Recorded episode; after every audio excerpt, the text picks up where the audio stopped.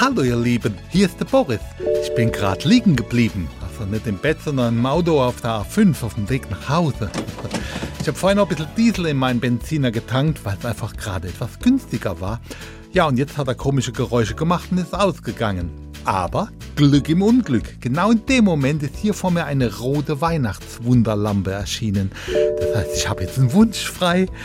Ich wünsche mir, dass die Kiste wieder anspringt.